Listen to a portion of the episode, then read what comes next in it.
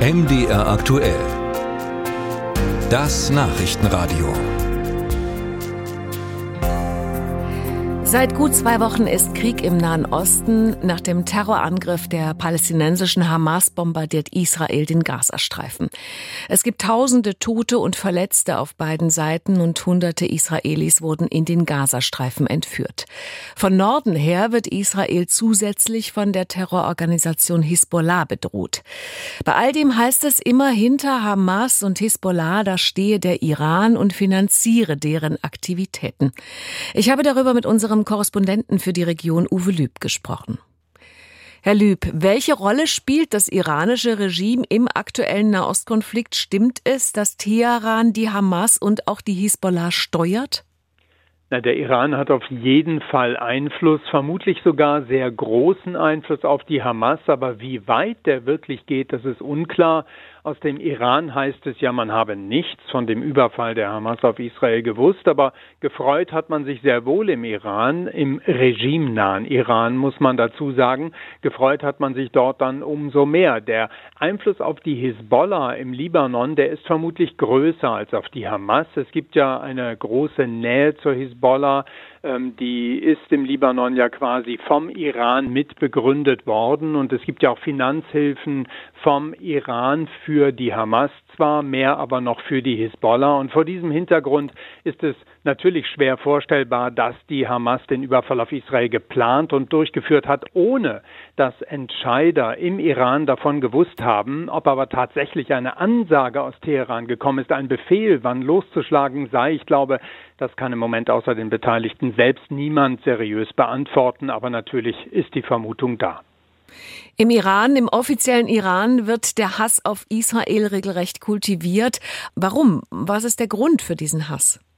Der Hass auf Israel ist im Iran gewissermaßen Staatsdoktrin. Die USA und Israel werden als Verbündete angesehen, die dem Iran nichts Gutes wollen. Und hier stehen längst nicht mehr nur Weltanschauungen und Religionen gegeneinander, wie es bei der Revolution 1979 der Fall war. Da wurde ja der Schah unter anderem als Freund des Westens, Israels und der Amerikaner gebrandmarkt. Und das passte natürlich nicht zur islamischen Revolution. Aber längst gibt es da auch eine geopolitische und ähm, wirtschaftliche Dimension, befeuert in den vergangenen Jahren sicherlich nochmal durch die Verhandlungen über ein Atomabkommen mit dem Iran und den Sanktionen, die ja dann von den USA erneut eingesetzt wurden, nach iranischer Lesart, nicht zuletzt wegen des Drängens Israels. Also der Iran sieht Israel als seinen Erzfeind an, muss man sagen, zusammen mit den USA. Und das geht ja so weit, dass auch Präsidenten des Iran Israel das Existenzrecht absprechen, von dessen Vernichtung reden, von Ausradieren,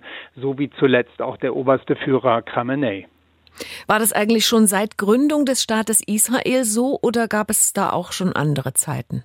Da gab es durchaus andere Zeiten. Bis 1979, also bis zur Islamischen Revolution, standen sich die beiden Länder sogar relativ nahe, Israel und Iran. Es gab Wirtschaftsbeziehungen. Israel hat iranisches Öl importiert. Der Iran hat Israel als eines der ersten Länder damals anerkannt nach dessen Gründung. Also man weiß aus der Geschichte, dass es anders laufen könnte, weil es einmal anders war. Aber seit 79 hat es viele Schülergenerationen gegeben, denen der Hass auf Israel eingetrichtert, eingetrichtert wurde, regelrecht. Und wir hören das ja auch in Deutschland von Menschen, die im Iran zur Schule gegangen sind, wie sehr dort diese Anti-Israel-Haltung eingeimpft wird. Und doch gibt es offenbar viele im Iran, die das anders sehen. Es gibt Menschen, die sagen, sie wollen in den Krieg ziehen und für ihre Religion sterben. Ja, aber eine Mehrheit ist das nicht. Nun hat die israelische Armee angekündigt, die Hamas vernichten zu wollen. Wird das iranische Regime da einfach zuschauen? Was ist da zu befürchten?